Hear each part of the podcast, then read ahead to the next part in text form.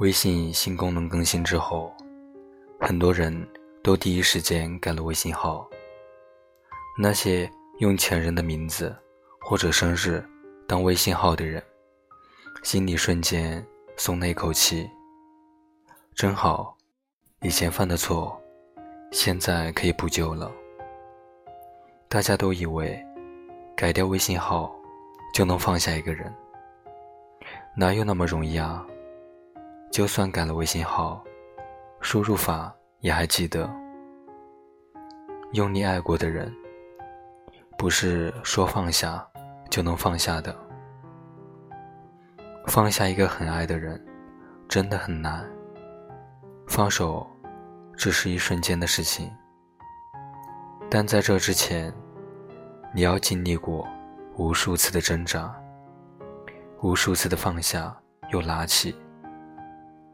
就像张小娴在《思念往昔》中写过的：“我没有很刻意的去思念你，因为我知道，遇到了就应该感恩，路过了就需要释怀。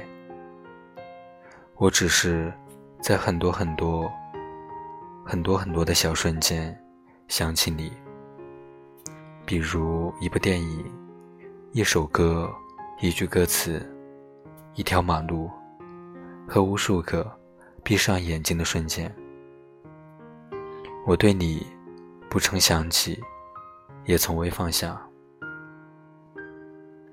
之前在知乎上看到过一个故事，楼主小小刚上大学的时候就和男朋友分手了，他们各自去了不同的城市读书。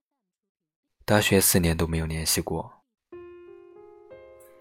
小小以为换了新环境，他就很快可以将这段感情放下，然后重新开始下一段恋情。但并没有，大学四年，再加上研究生三年，整整七年的时间，他都没有再恋爱过。虽然那个人他见不到了。但他的影子无处不在。当初跟小小告白时，男生唱了一首《一眼万年》，那是小小以前很喜欢的歌。后来每次听到，都会不自觉的泪流满面。曾经小小身体不舒服，男生连续几天骑自行车送她上下学。第一次因为着急，还摔了一跤。后来，每次看到穿着衬衫骑单车的男生，小小都会多看两眼。也因为摔过一次，他至今都没学会踩单车。男生攒到手的第一笔钱，请小小吃了必胜客，以至于。他现在每次看到必胜客，都会想起当时他们一起的场景。小小以为自己早就忘了他，也放下这段过往了。但这些他们曾经有过的经历和回忆，还是不时在他脑海浮现。越是刻意，越难忘记；越是想放下，就越难割舍。就跟歌词里唱的那样，有些爱情真的想放放不下，有些人真的可恨却牵挂。也许吧，放不下的不是那个人，而是当初的美好与快乐，以及付出了全部真心的自己。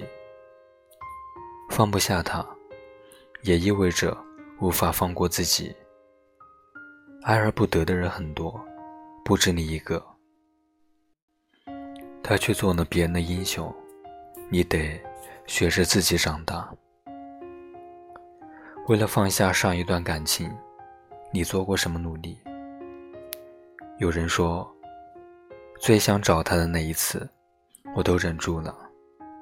也有人说，删掉一切联系方式，逃离他身边。还有人说。什么都不做，交给时间。时间不是解药，但解药在时间里。就像上面说的的小小，他就是这么做的。大概是两年前，小小无意中发现了前男友的微博，好奇心驱使下，他点进了微博主页，为数不多的原创动态里，内容几乎都和小小有关。那天晚上，小小翻他的微博，翻到凌晨三点，才放下手机。前男友关注了谁，谁又关注了他，连他点了多少赞，给哪些人留了评论，小小都一一翻过。她甚至拿前男友发微博的时间，来对比他们在一起的时间，看看。那是不是和他有关的纪念日？但是翻到最后一条动态的时候，他退出去了，因为他突然意识到，他们已经成为过去式，一切都回不去了。他没有重新找出前男友的联系方式，加回他的微信好友。或者给他发短信、打电话，他甚至都不想知道他现在过得好不好。小小说，看到他微博的那一刻，我才发现自己放下了。原来，真正的放下是不需要刻意的，你不用逃避和他有关的事情，也不避讳。在别人面前提起他，他就在你的回忆里，但你内心波澜不惊。曾经以为放不下的，现在都可以轻拿轻放。放下，才是对自己最好的救赎。从今往后，你和他各有渡口，各有归舟。